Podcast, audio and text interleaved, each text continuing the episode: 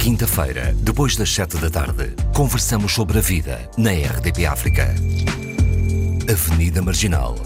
Um programa de Fernando Almeida com Yara Monteiro e Paulo Pascoal. Avenida Marginal, à quinta-feira, depois das sete da tarde. A Avenida Marginal está de volta com Yara Monteiro, Paulo Pascoal e Fernanda Almeida e hoje trazemos um homem do som para conversar connosco. E quando digo do som, há muitos de nós que está longe de saber as imensas possibilidades que é trabalhar nesta área eh, e temos como prova disso o Malangino, acho que não estou enganada, é Elvis Veiguinha. Uh, olá, obrigada por Olá. teres vindo ao, Obrigado eu. ao Avenida. Marginal. Que nos anos 80 foi o primeiro campeão nacional de DJ, ele já nos vai falar sobre este uh, momento. E muito, muito resumidamente, fica aqui o percurso de sucesso do Elvis Manuel de Jesus Veiguinha fundador e CEO da Demix, ele está aqui a Demix. Demix, uh, produtor musical, realizador e sound designer. Eu vou querer saber o que é que é um sound designer. Vencedor de dois leões de prata e de três leões de bronze no Festival de Publicidade de Cannes. É responsável pelas identidades sonoras de vários canais de televisão portugueses. Sound designer de mais de 50 séries de televisão, curtas-metragens e longas-metragens. Integrou o júri de vários festivais nacionais e internacionais ligados ao cinema e à publicidade.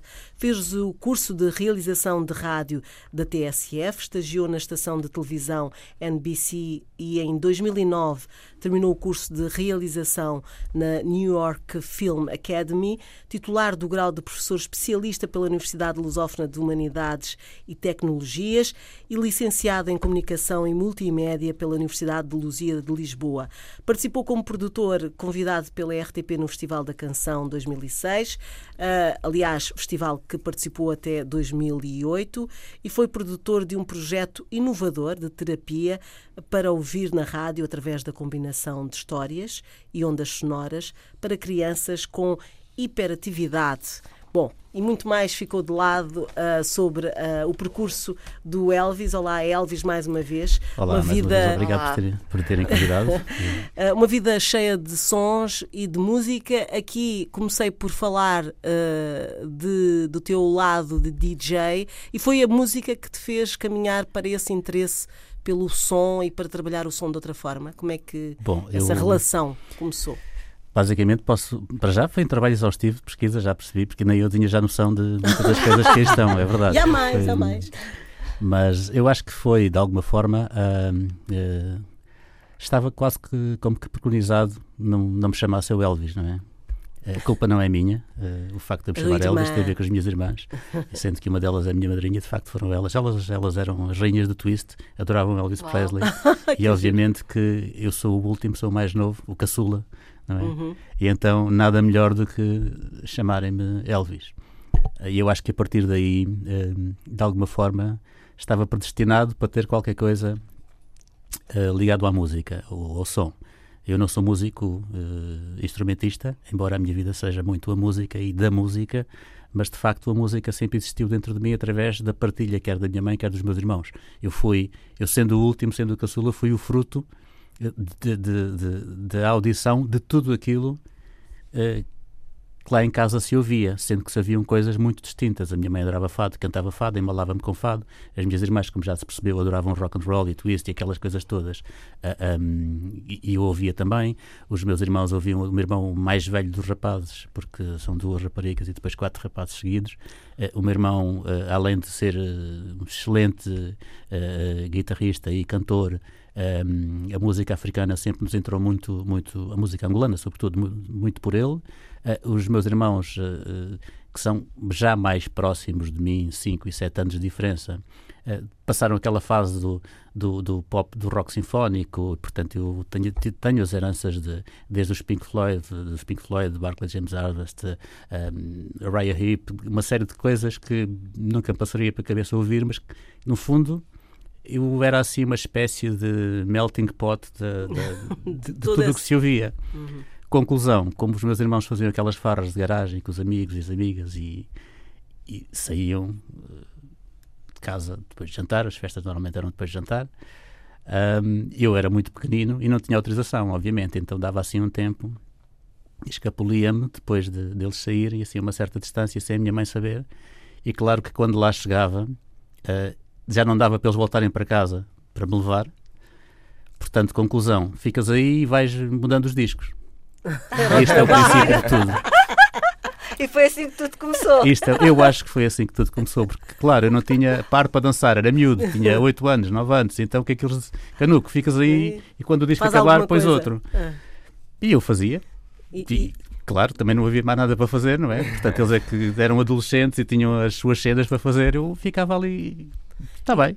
E eu acho que fruto deste tal melting pot de, de, das diferentes influências musicais uh, e, e, esta consequência de não podem levar-me para casa, tens que ficar aqui, ficas de castigo, para mim nunca foi um castigo, passou a ser uma forma de estar. E claro que depois, à medida que foi crescendo, uh, os grupos, aqueles grupos de, de, que nós fazíamos na, altura da escola, eu toquei bateria num grupo e depois uh, tentei iniciar-me do baixo, mas depois, como nunca gostava do barulho que, que nós fazíamos, sim, nós não tocávamos música, música, fazíamos barulho. Uhum. Uma coisa de, não é? Quando se tem 12, 13, 14 anos, faz-se barulho, não se toca exatamente. E então eu passava mais tempo a ir ajustar o som do que propriamente, depois começava a me irritar e depois ia, para, para, para aí um bocadinho que eu agora vou ali. Toca aí, toca aí, toca aí. E acertando. Portanto, eu acho que, na verdade, assim, muito pragmaticamente, Foi... tudo me aconteceu por acaso a minha relação com a música e com o som foi fruto do acaso, porque se calhar se, tivesse, se tivessem existido outras circunstâncias eu estaria a fazer outra coisa qualquer uhum. que não ligado ao som e à música. Não, uh, começa tudo pelo nome. Sim. Eu acho a tua que mãe ter autor... quase... Sim, a, a, tua mãe ter autorizado que as tuas irmãs dessem o nome ao irmão Elvis é qualquer coisa. Na verdade, foi muito mais, muito mais grave do que isso. Então. Uh, pela minha mãe não havia qualquer problema. Uh, a questão é que eu não pude ser batizado na Igreja Católica Portuguesa precisamente por causa do nome, porque não era autorizado. E então as minhas, as minhas irmãs, muito diligentes, o que é que fizeram? Foram à Igreja Católica dos Padres Espanhóis. E, e lá podia ser. E a verdade é que, segundo contam, segundo reza a história, eu, uhum. como vos digo, não me lembro, estava ao colo, uh, eles disseram, sim, pero de Jesus. Ah, Foste abençoado. Não faço ideia. Eu acho que se calhar no meio dessa conversa eu devia estar a dormir ao colo de uma das minhas irmãs, mas, pronto, mas, mas a verdade é que acabei por ficar com consequência também com de Jesus, uhum. uh, fruto deste acordo luso luz ao espanhol, não é? Uhum. Na verdade, o meu nome é o acordo luz ao espanhol. É verdade. Uh, Elvis de Jesus Veiguinha. Veiguinha. E, e, esse teu lado como DJ, um, podes falar um bocadinho dessa experiência? Onde é que começaste? O que é que passavas? Estamos a falar dos anos 80. Nos anos 80, obviamente. Uh, e com um boom do pop completamente não é, a, a invadir aqui. Pós-disco, sobretudo, foi a fase dos anos 70 do Disco Sound, uh, depois houve ali uma herança do, de, do soul R&B, do funk, as coisas que, que, se ouviam muito, e depois nasce obviamente nomes, surgem nomes como Michael Jackson e Prince e, e muitos mais à época, uh, e a verdade é que os anos 80 têm esta enorme característica de foi uma fase de grande descoberta a seguir aos anos 70, que é o nascimento da eletrónica. E os instrumentos uh, de música eletrónicos trouxeram aqui, uh, à época, obviamente, uma enormíssima uh, possibilidade aos músicos e a quem queria fazer música as sonoridades passaram a ser diferentes, as caixas de ritmos, a forma como tudo, tudo isto surgiu, era também uma fase, como em todas, obviamente, muito experimentalista. Um, e a consequência foi o disco saturou nas discotecas e, e lem lembremos que nos anos 70 o disco ao sound imparou nas pistas de dança. Um, e o que é que veio a seguir a isso? Houve ali uma herança do, do disco, mas houve também uma série de derivações. O funk começou a ter cada vez mais presença e o funk cada vez mais dançável no sentido em que era aplicável e utilizável nas discotecas. E o, o que se passou a generalizar um pouco como o pop uh, à altura. Um, na verdade, pop tem como origem música popular, quer dizer, quanto mais popular for, uh, melhor. E, sobretudo, como, como o, o, o, que importava naquela altura, até porque não havia a quantidade de entretenimento que existe agora, uhum. no século XXI, não havia iPhones, não havia internet, não havia nada, portanto, onde é que as pessoas se encontravam? Nos cafés ou na discoteca. Era muito isto. E a discoteca era o grande ponto de encontro, até porque vocês uh, podem não lembrar-se, mas alguns de nós lembram-se claramente, a grande coisa eram as matinés. Eu também não fui a matinés. Mas as matinés voltaram, agora está na voga. Aliás, eu agora só consigo fazer matinés. E sunsets. Sunsets agora. Dizem estes jovens aqui. Perder noite já não. não mas, mas a verdade matinés... é que há este lado saudosista das matinés terem voltado a esse lado saudosista. E a verdade também é que para a idade que nós tínhamos, atenção, é importante, estamos a falar de, de, de, nossa adolescência.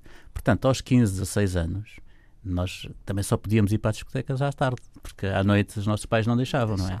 Uh, até porque o conceito de discoteca à noite havia uma. Era boate, não era? Exatamente, havia uma, esta ideia da boate que não era propriamente uma coisa assim, com com um pendor muito positivo. É? É, exato, é? recomendável. E então esta ideia de ir para a boate tinha uma conotação, enquanto ir para a discoteca tinha outra conotação. E para a discoteca passou a generalizar-se a ser, a ser cada vez mais uh, o nosso entretenimento aos fins de semana e feriados. E uhum. então, sábados e domingos à tarde, e feriados à tarde, claro que a malta arranjava-se para ir para a discoteca, não é? Uh, era, era o entretenimento, à parte do desporto, era o entretenimento é, mor.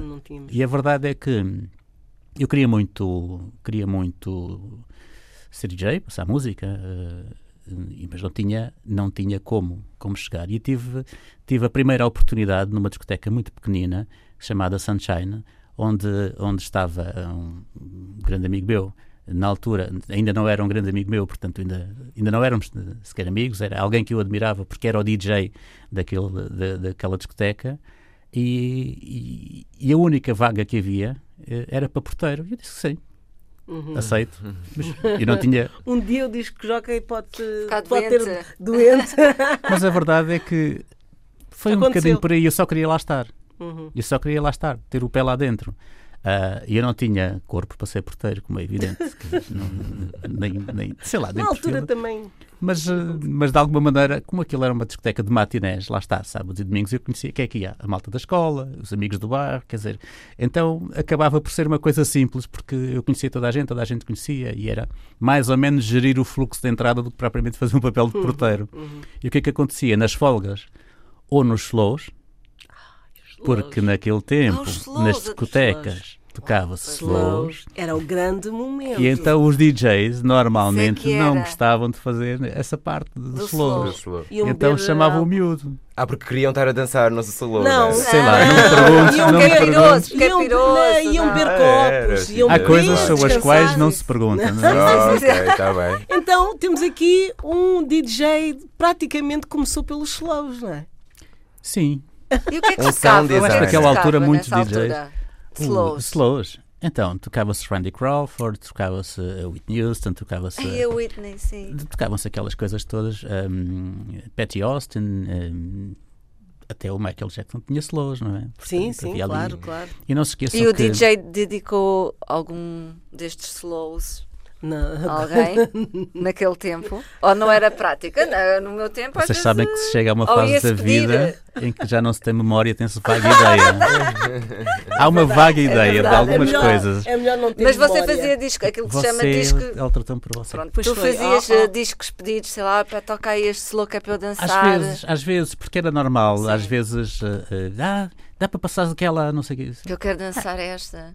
Passava-se, quer dizer, Sim. mais slow, menos slow era indiferente. Não, não, Uhum. Não, mas, mas era normal, e mesmo ainda hoje uh, é normal as pessoas pedirem as músicas que gostam para dançar. Sejam slows ou não, quer dizer, agora não só com slows, é evidente, mas as pessoas gostam de pedir porque o grande objetivo das discotecas também era ir dançar-se aquilo que se gostava. Uhum. Exato. Logo, eu nunca levei a mal esta coisa do. Ainda há DJs que não gostam muito, ah. provavelmente. Mas uh, nunca me incomodou. Uh, era uma questão, de, quer dizer, basicamente que eu dizia: olha, uh, agora não, mas assim, claro. que, assim que der, assim que se encaixar numa sequência faz sentido, tudo bem. Uhum. Não tem problema nenhum. Porque passar aquela ou outra que as pessoas não gostem se gostam mais daquela, faz mais sentido passar aquela que gostam. Sim. Uhum. Uh, não tenho, nunca tive Mas nenhum problema com um line-up, né? Eu acho que é engraçado, eu costumo dizer, há, há dois tipos de DJs. Uh, aquele DJ que está a pôr música para, para ele, ele, ou para Exato. ela, que nota-se perfeitamente. porque a pista está vazia e continua. Só ele é que está a curtir. Só ele é que está a curtir. e eu, não, eu gostava que se calhar explicasse um bocadinho este perfil. E exatamente aquilo que para mim é que é o bom DJ que é aquele DJ que sabe analisar Sente o público, a, o crowd, a, vibe, né? a vibe do público e sabe o que é que deve pôr a seguir, que é para conseguir Mas, manter. E além disso, faz todo sentido. Eu, eu, eu, desde sempre, desde essa altura, que muitas vezes. Uh, Um, as pessoas diziam, mas como, como, é que se faz para manter uma pista sempre, uh, sempre em movimento e sempre em fluxo e ao rubro? Sim. A questão é, tem que se olhar para as pessoas. Porque eu sempre disse, um bom DJ deve ser um bom psicólogo. É isso que eu estava a. Porque tem que olhar para as pessoas e sentir se elas estão a gostar ou se não estão a gostar, e se estão a ficar saturadas daquela sequência, daquele género, se calhar se é a altura, quando é que é a altura de mudar, quando é, quando é que se exploram os hits, porque é muito fácil, quer dizer, eu pego em meia dúzia de hits, ou qualquer DJ pega em meia dúzia de hits, e toca todos seguidos e porreiro, vai tudo uhum. ao rubro, e depois... Pois, e gerir uma sequência tem muito a ver com isto também. Quer dizer, na minha humilde opinião, hoje uhum. em dia, eu não sou DJ uh, a tempo inteiro, portanto faço as minhas brincadeiras, faço de vez em quando, gosto muito de fazer sunsets e, e, e normalmente corre bem, mas a verdade é, se um DJ não olhar para as pessoas, é difícil sentir o que é que vai, uh, o que é que as pessoas estão, qual é a vibe, é? tem que sentir qual é a vibe. E tive situações onde eu fui, depois de ter ganho o primeiro campeonato nacional de DJs, fui, entre aspas, assim, um dos primeiros DJs a fazer turnés, neste sentido. Quer dizer, turnés é um nome fashion agora. Uhum. Sim, mas, mas era agora contratado é o, é o para ir a discotecas e fazer a festa do bronze, a festa da espuma, a festa, as festas lá, as festas, espuma, exatamente. era uma coisa. Portanto, passei a não ficar centralizado, ser o DJ residente e ia fazer, trabalhava de quinta a domingo em sítios diferentes do país e lembro que só havia A1 não havia sequer a A2, não havia sequer as autoestradas como nós as conhecemos. Para ir para o Algarve eram 5 horas e tal de viagem, com paragem Canal Caveira. Era Estão a ver, não era fácil. E era um vinil. Os quilos. Eram, os eram paletes, de, eram malas de discos, de, de, de, maxi singles, porque nós tocávamos basicamente maxi singles, então eram quantidades enormíssimas. Hoje nós levamos uma pen, não é? Uh, uh, eu, eu hoje. Computador. Computador, Há quem já leve já nem é preciso computador, já é, já é, também, também. Mas já há kits que nem sequer precisa do computador. Eh, ah, é, pois, é. eu, tô, eu sou ah, é? antiquada ainda. Mas a verdade é que na altura tinha que ser com vinil. Disco, muito disco, muito disco, e tínhamos normalmente light shock. E eu fui, fui dos primeiros, precisamente porque as pessoas queriam contratar o campeonato nacional, e, e fiz muitas festas fora do país, muito fora do país, e, e cheguei a ter situações onde tinha e eu percebia perfeitamente, embora não fosse o meu agrado, não fosse assim a minha prioridade, mas percebi que eu tinha um cachê que não era barato à época. Uh, eu cobrava 25 contos à época, era muito dinheiro uhum. por noite. E havia, cheguei a, a, ir a locais ah, muito fora de, de, Lisboa, do norte e a sul, que os, os, gerentes ou os donos das casas diziam: Bom, uh, isto está a correr muito bem, mas eu agora preciso que as pessoas parem na SAP e consumir. Ah, pois é. Porque senão eu não tenho como lhe pagar. E aí entrava um slow. e eu percebia claramente, claro, isto é porreiro, estarmos sempre com a pista ao rubro, mas sim, se as pessoas estão na pista, não estão no bar. Não consomem. Claro. Ou à mesa, ou, quer dizer, não estão a consumir. E de repente, como é que me pagam? Uh, uh, tudo então, isto passa a fazer sentido. Então já entendi aquele DJ que está.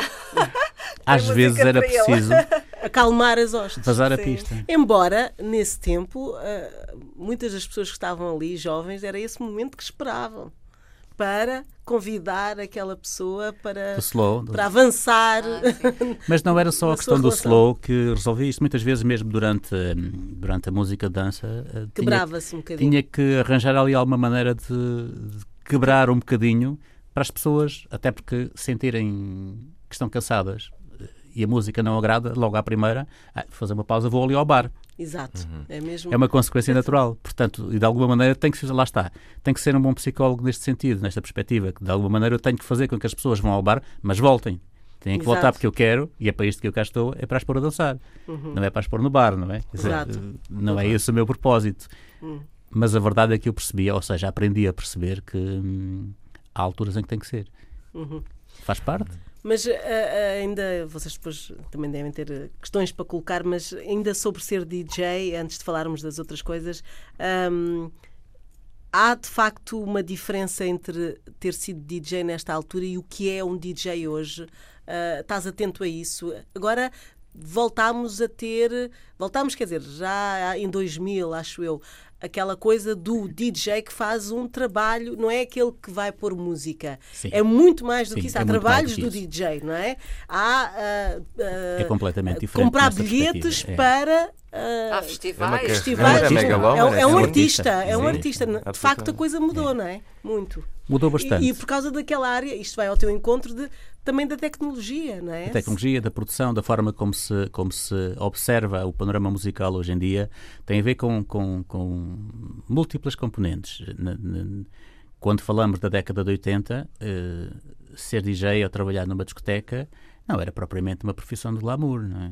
Pois. Quer dizer, ou Vamos lá ver, as boates também tinham DJs e tinham bons DJs. Mas não era uma coisa uh, de glamour. Ah, então onde é que trabalhas? Na boate, não sei o quê. As Sim, pessoas não socialmente não aceitavam isso como, uhum. como um, uma grande profissão. Uh, ainda hoje, ainda hoje, tristemente, muitas vezes as pessoas perguntam: eu faço o quê? Sou músico. Ah, Quer dizer, é parece que é uma coisa depreciativa. Ser é. música, ser artista é ter. Ou é, é ter... um hobby, parece que é um hobby. Ou é um hobby, exatamente. As pessoas não entendem música eh, ou, ou, ou, qualquer eh, arte performativa como uma profissão. Mais do que um desejo, eh, muitas vezes uma necessidade interna das pessoas se expressarem, mas a verdade é que é uma profissão e é uma profissão que deve ser valorizada porque dá trabalho, tem que se trabalhar muito, todos os dias, e tem uma componente de sacrifício enorme não se pode olhar apenas e só para o lado glamouroso de, de, ser artista, de ser conhecido. Eu quero ser, eu quero ser conhecido. Então, quer dizer, uma coisa é ser artista, outra coisa é ser conhecido. Ser artista implica o desenvolvimento da sua arte, das suas capacidades criativas. Ser conhecido, quer dizer, qualquer youtuber é conhecido se, se trabalhar muito para isso. Uhum. Sem, sem desprimor nenhum por quem uh, assim funciona. Mas a questão é, hoje em dia, de facto, um DJ pode ser um artista. E mesmo quem não, quem não tenha esse nível de, de performance, uh, ser DJ já não é uma coisa depreciativa. Veja-se quantas, quantas pessoas neste momento que têm de outras profissões também são DJs. Pois. É verdade. Aliás, hoje dizer, é uma profissão também de glamour passam ou música. não é? Vamos pôr as coisas assim. Também passam, passam música. música. Aliás, há muitos famosos que têm essa ah, e o DJ, só como passam DJ, música, a carreiras de DJs hoje em dia vão para os canais de MTV, ou seja, claro. há um top de DJs. Sim, mas é que vem desde anos 90. videoclipes. Mas ao nível que o Elvis está a dizer, estava-me a lembrar da, daquela socialite Paris Hill Paris ah, Hilton? Sim, que, também é DJ. Que, que, é DJ, mas eu, eu não sei, fiquei sempre desconfiada. Nunca estive numa festa dela, mas fiquei sempre desconfiada que ela passava música. Vamos pôr as coisas assim. A, a, a Paris Hilton passa música, ok? Uhum. Faz exatamente o mesmo que qual, com, com, o mesmo equipamento que um DJ faz. Mas uh, vou dar o exemplo de um amigo meu de quem gosto muito e que é um extraordinário profissional, reconhecido mundialmente, o Vibe. Uhum. O Vibe é um DJ. Uhum. A Paris Hilton passa música. Pois, por isso é que há, há, estas distintas. diferenças. É. Há diferenças. Uh, há um trabalho e o Vibe trabalha muito para fazer aquilo que faz. E é bom naquilo que faz. E não é de agora. Estamos a falar um, de alguém que eu conheço muito bem o percurso, porque, porque é mais novo que eu, portanto, e coincidimos ali numa fase da nossa vida, e por quem eu tenho bastante apreço e que sei que é recíproco, a verdade é que eu sei que ele trabalha muito e faz um belíssimo trabalho, e por isso é que é reconhecido mundialmente. É Paris uhum. Hilton, é o percurso ao contrário. É conhecida mundialmente por ser uma socialite. E depois, olha, por isso é que deixam, ter, por isso é que deixam é. passar música em alguns sítios. Brincar, a, brincar, brincar aos, aos DJs. DJs. É verdade. Mas atenção, eh, eh, existe muitas outras, eh, existem muitas outras pessoas que também fazem isso. A verdade é, não tenho nada contra, até porque nós hoje, todos sabemos, todos nós fazemos mais do que uma coisa. Somos, somos a geração multitasking, não é? Uhum. Nós fazemos várias coisas, portanto, não há impedimento nenhum quem tenha uma outra profissão também Vamos lá ver, eu não sou DJ profissionalmente. A minha profissão já não é ser DJ. Já não é, sim, sim. Eu faço outras coisas, a minha profissão é toda outra, uhum. ou outras, uhum. porque lá está, eu faço várias coisas. Às vezes, quando se tem que preencher aqueles formulários, profissão, fica a pensar, ok, aqui vou pôr o quê? Uh, mas a verdade é que somos todos capazes de fazer várias coisas. E, somos, e se calhar, a única coisa que é, no fundo, transversal e comum a todos nós é o prazer que se tem com isso. Porque ser DJ é uma questão de prazer. Ninguém é DJ por obrigação. Sim. Mas é isso que estavas a falar e, e, que nós estamos aqui, esta coisa de, de ser sound designer, hum. também tem a ver com essa mudança. Já é outra coisa. Já é outra coisa. Então, uh, diz-nos como é que tu partiste para uma aposta numa formação em relação a quem trabalha no som, não é? Que, que a rádio foi importante para ti, depois a formação que tiveste no estrangeiro também, mas como é que tu de repente pensaste, eu tenho que abrir aqui outras portas no trabalho que eu tenho dentro de, do som. Uh, uhum. Era música, mas podia ser outras coisas, não é? Eu tinha 21 hum, anos quando fui campeão nacional de DJs e, e aos 23 pensei que uh, comecei a pensar, comecei a sentir uh, não é isto que eu quero para o resto da minha vida. Eu gosto muito, até até me corre bem, aliás, não me corre nada mal, pagava-me muito bem, trabalhava de quinta a domingo, uh, além do cachê, as despesas pagas, as locações, as estadias, alimentação, etc. Um, usufruí de uma série de coisas que me foram proporcionadas pelo facto uh, de, de, estar a fazer o que estava a fazer. Um, não tenho razões de queixa. Um, e como andei muito tempo à época, muito tempo, porque as viagens de facto levavam muito tempo e eram cansativas. Era cansativo voltar para casa. Minha casa em Lisboa era cansativo voltar para casa. E se tivesse que fazer, fazia uma temporada de verão no Algarve, estava três meses e tal uh, sem vir a casa. Hum. Um, e chega-se a um momento em que vocês agora percebem quando às vezes dizem que um artista não vai fazer turnê durante não sei quanto tempo, porque passam um ano e meio em turnê pelo mundo inteiro. Não é vida. Um, e não é comparar, mas, mas entendo isso perfeitamente. E cheguei ali a um momento da minha vida em que pensei, bom, eu não quero isto para o resto da minha vida, não estou a ver com 50 anos estar a fazer isto. Eu gosto de tantas outras coisas e sempre me interessei muito pelo trabalho de estúdio. Uh, sempre tive uh, esse apelo e sempre quis desenvolver isso. E quando tomei a decisão de voltar para Lisboa, uh, foi uma feliz coincidência porque eu estava a fazer a temporada de verão no Algarve, na Horta 2, e foram falar comigo para, quando chegasse a setembro, terminava a temporada, eh, se eu estava interessado em voltar para Lisboa para, para Loucuras que era a maior que discoteca. Um, a maior discoteca. Não, pá, foste vias em Angola. Era uma das. cresci aqui. Tinha 1900 pessoas. Era, era, era mesmo uma Onde loucura. É Na Avenida Alves Cabral. Era um antigo cinema foi reconvertido e era uma sala gigantesca, era o conceito importado do Brasil de danceteria. Exato. Foi das primeiras, a primeira foi o Lido, na Amadora, uh, e a segunda foi o Loucuras. De facto, era um espaço, foi um espaço de referência em Lisboa, foi um espaço importante na noite de Lisboa e, e, e de referência na noite de Lisboa. E entre várias coisas tinha espetáculos também, e tinha, e tinha, tinha snooker, tinha uh, bowling, era uma discoteca, uma discoteca que tinha bowling. Isso é para a beleza? Yeah. Time? Não, não, não. Diferente, diferente. Completamente. Diferente. Tinha múltiplos espaços, tinha uma hamburgueria, tinha um restaurante, tinha uma série de conjuntos e conceitos interessantes. E fazia matinés e trabalhava basicamente de quinta a domingo. Portanto, fazia quinta, sexta e sábado à noite, sábado e domingo à tarde.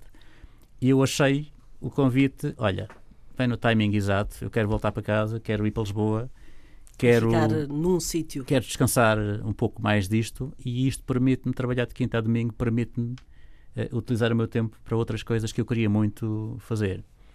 E a verdade é, é que foi uma decisão muito, muito acertada.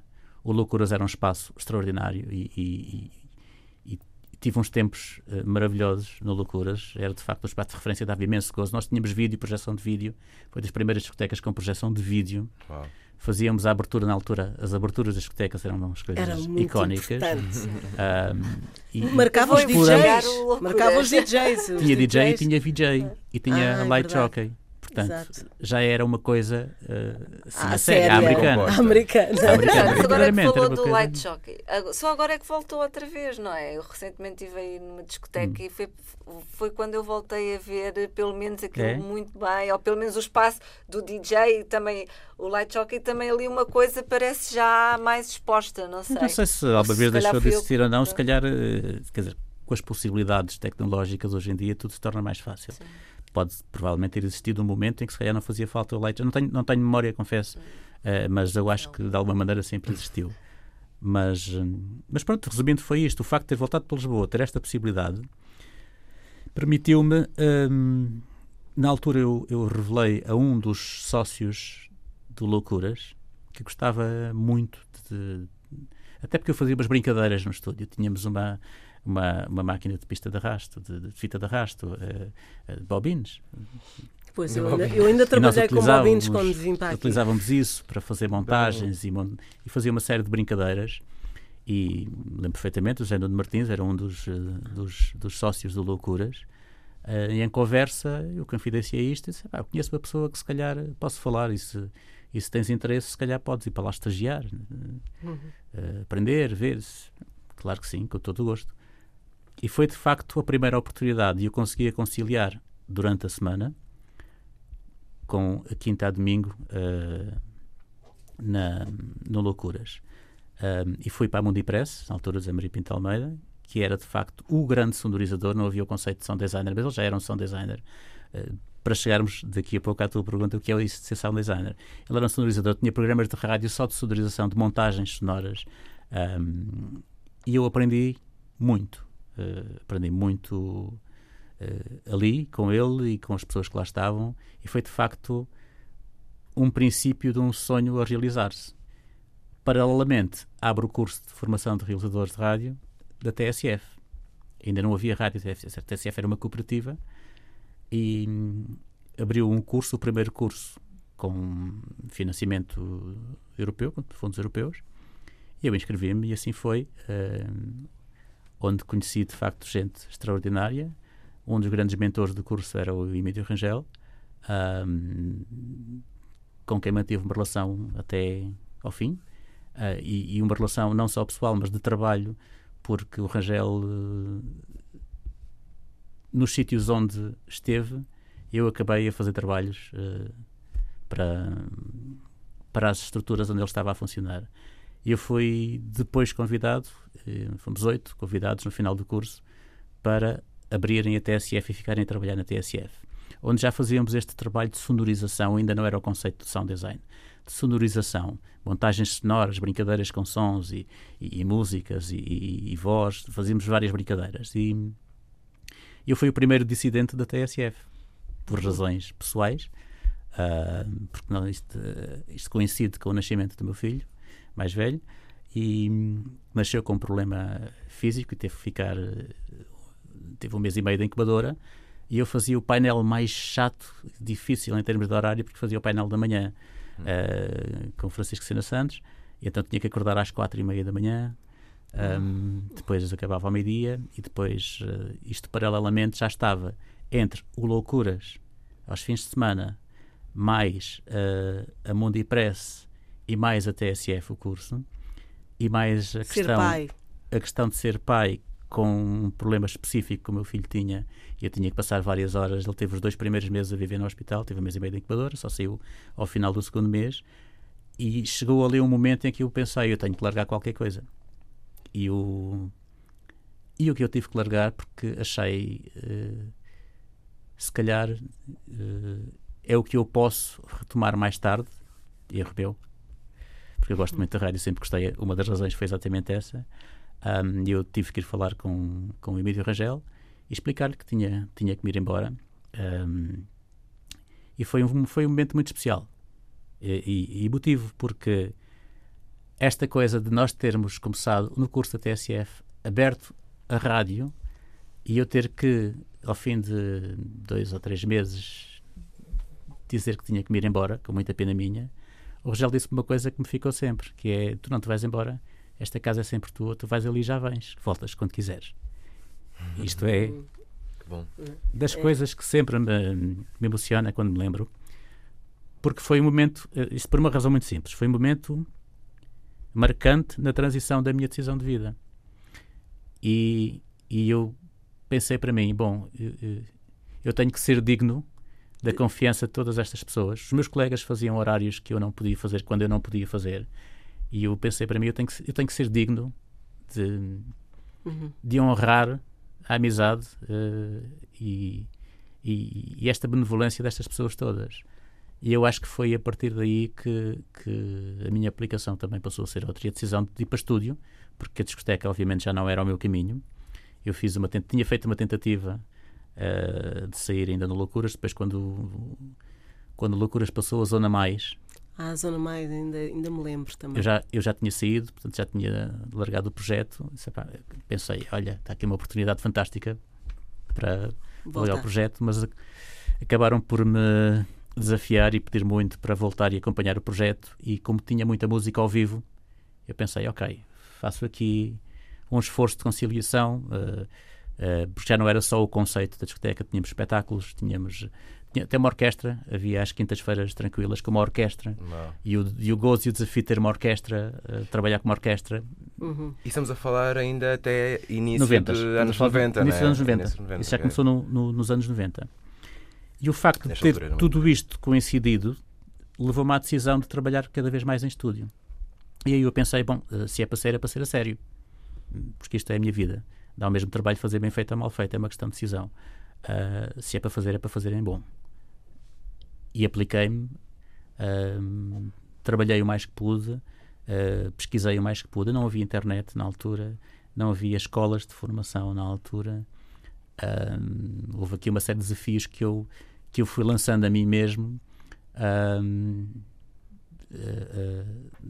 no meu primeiro casamento. Uh, a minha mulher é americana, portanto eu aproveitei num dos períodos uh, em que íamos lá no Natal, lá no Natal cá, um, lancei o desafio, consegui fazer um estágio uh, em Nova York, que foi ótimo porque me abriu uma série de horizontes. Quando voltei, consegui convencer uh, José Maria a, a, instalarmos a primeira estrutura digital, o primeiro gravador de áudio digital.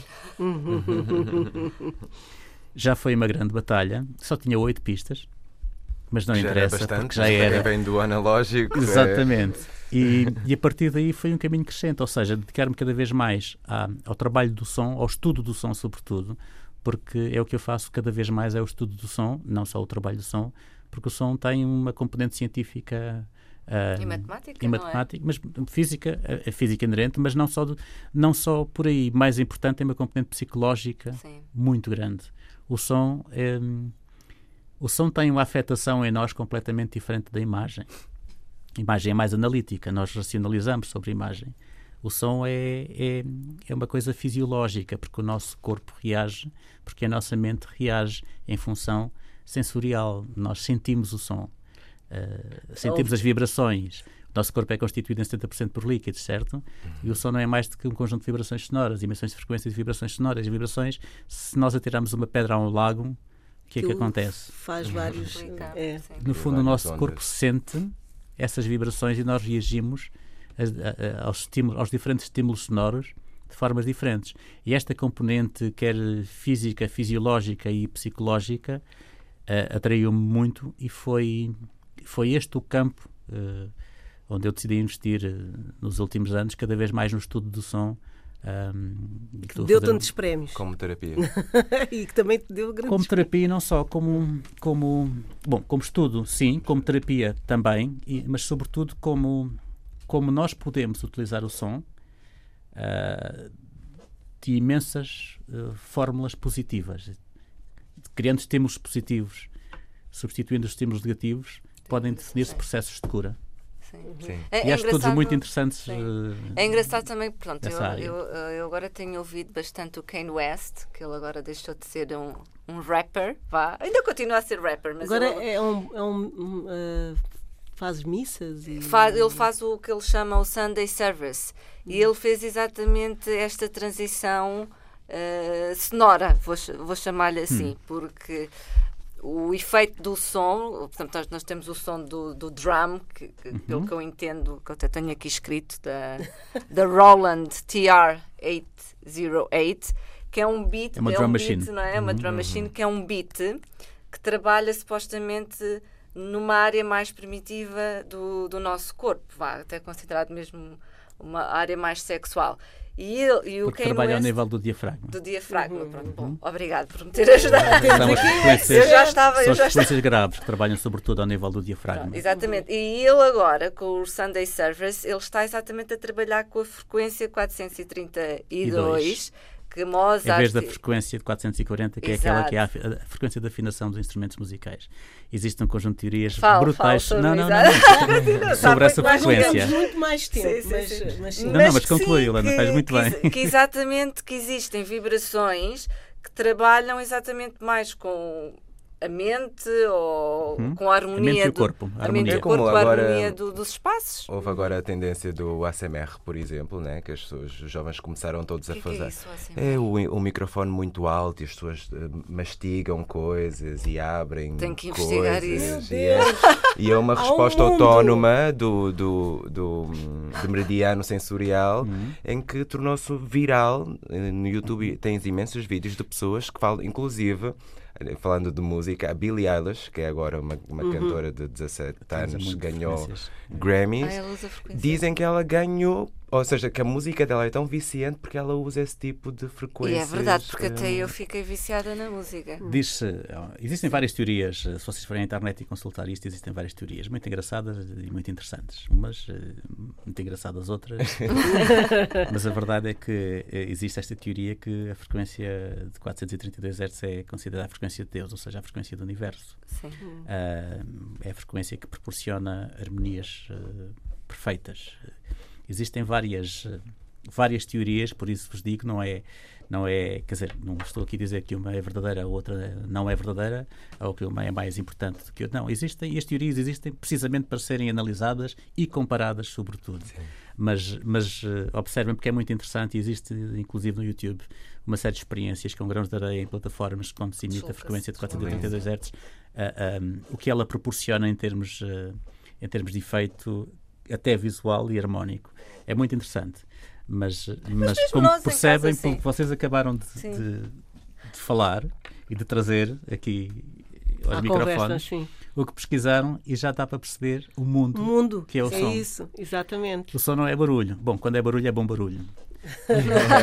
não, mas, mas, a verdade mas... é que é um mundo mesmo. É um mundo. Sim, e, tem, sim, e é um mundo com muito estudo. Uhum. Existe, inclusive, depois pesquisem se quiserem, um, algumas, alguns desenvolvimentos para uma hipotética cura ou prevenção do cancro ao nível do trabalho sonoro.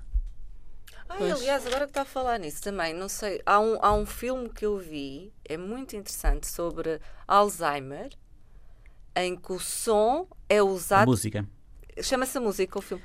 Uh, não, uh, uh, ou seja, a música. a música. é usada para. É uma das coisas que de facto. É, é, um filme belíssimo porque vê-se pessoas que supostamente estão mentalmente apaga uhum. apagadas, mas não se como reagem uhum. a ouvirem certas músicas, como a, é o Despertadamente, eu acho que é, até é o, é o, nome do, do filme. É, esse, esse é filme já tem algum tempo, Awakening. mas há, é muito bonito. Há um, há um autor que já morreu, Oliver Sacks, muito interessante uh, que tem, ele era, ele era uh, neurologista um, um, um, e musicólogo, um grande estudioso uh, do que a música pode funcionar como terapia. Tem um livro que se chama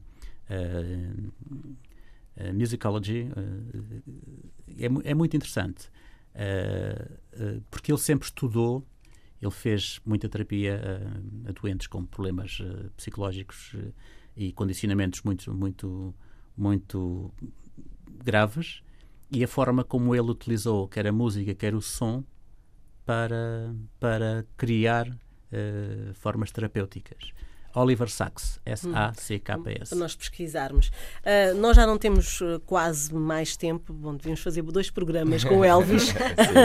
no mínimo. Uh, porque também uh, acabaste por participar naquele projeto inovador de terapia em, que eu já falei. Terapia de, de para, e eu gostava que, de, resumidamente, falasses um bocadinho sobre, sobre como é que surgiu esta ideia para as crianças do som como terapia para as crianças uh, hiperativas?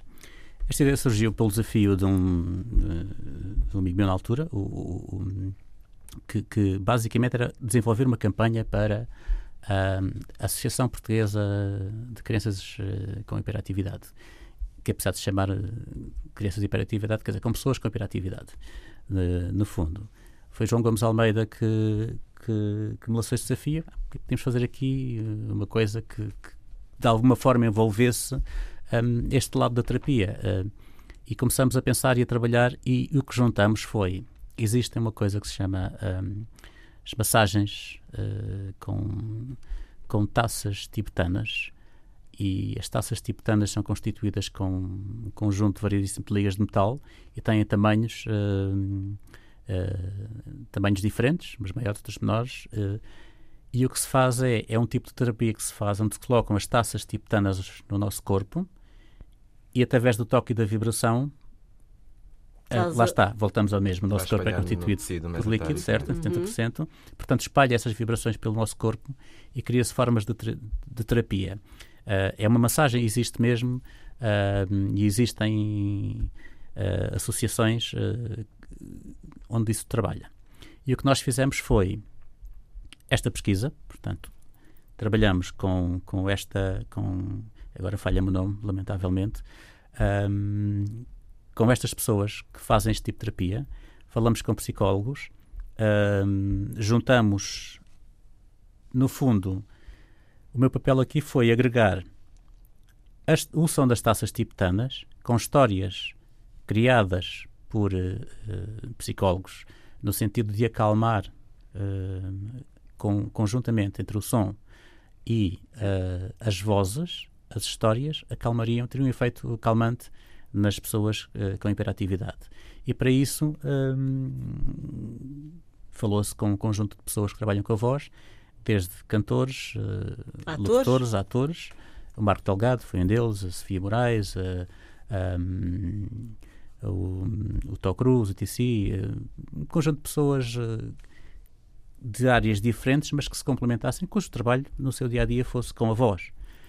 E trabalhar no sentido de direcionar um tipo de história, portanto, contar de uma história, e tínhamos 10 histórias, e fazer um, com que as pessoas tivessem acesso a um site onde as pessoas tinham acesso com os headphones, ouvem as histórias e isto proporcionava um efeito calmante nas pessoas com hiperatividade. Teve imenso sucesso, foi falado no mundo inteiro, um, mas mais gratificante do que isso foi.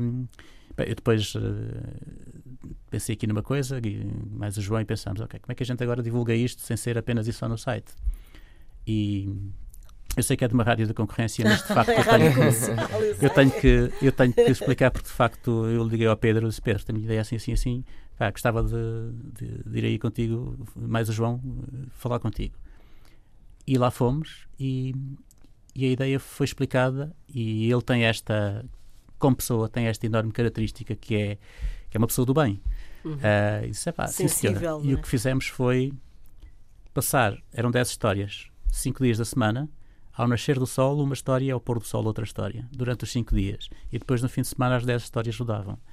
E, de facto, foi, foi, foi importante também isso, como chamada de atenção para a sociedade, e as pessoas perceberem que, ok, não há aqui fármacos, não há nada, uhum. há apenas e só a mente a passar informação ao corpo. E é Exato. possível. E teve este efeito terapêutico e, de facto, teve uma repercussão muito grande.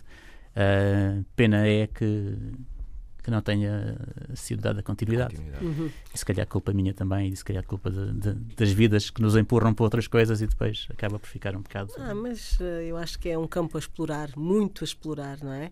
Bom, uh, Elvis, nós agradecemos muito a tua é presença é aqui. No... Foi muito rápido para as histórias que tu Foi tens. Rapidíssimo. Foi rapidíssimo. É eu estou aqui Deus. cheio de apontamentos. Eu queria falar sobre plugin alliance, queria falar sobre alquimia, Tens que convidar. Elvis, tens que vir cá uma outra tá bem, vez. com um mais... só technicalities. um, porque, porque, como vimos, eh, o percurso à volta do. À volta do som uh, foi de facto uh, uma viagem aqui com, com o Elvis e, e uh, agora fazemos um desafio ao Elvis. Nós sempre terminamos com música hum. e, e queríamos que fosses tu a escolher um artista que gostasses muito por alguma razão e que finalizasse e fechasse esta nossa conversa por hoje ouvi um tema de uma miúda que se chama Bárbara Tinoco, que se chama Sei Lá, uh, e achei um verdadeiro diamante. Ou seja, não me perguntem se. Porque não é. A questão é um artista que goste, uma música que goste, que, que tenha uma afetação uh, dá muito tempo para mim. Não. Eu, é, este é o efeito de surpresa. É de repente pensar assim: há muita gente com muito talento capaz de fazer imensas coisas assim do nada. E a grande coisa é a simplicidade com que tudo aparenta ali estar a ser feito. Independentemente de se gostar ou não do género, a questão não é essa. Porque, como dizia o George Gershwin, só há dois géneros de música. Boa e má. Precisamente. Portanto, é só isto.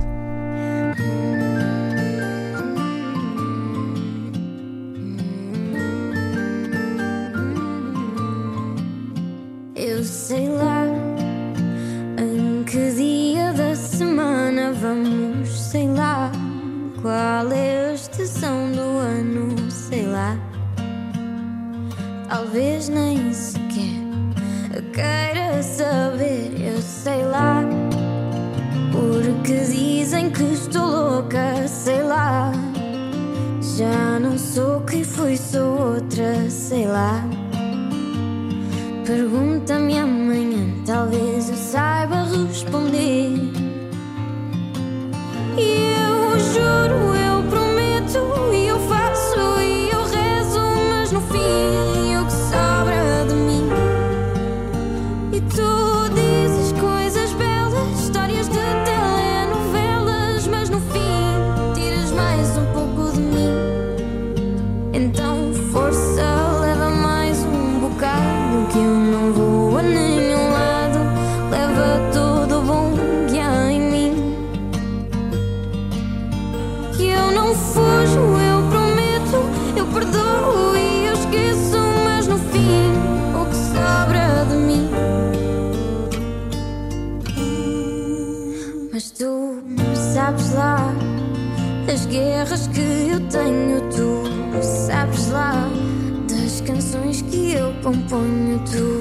Sabes lá.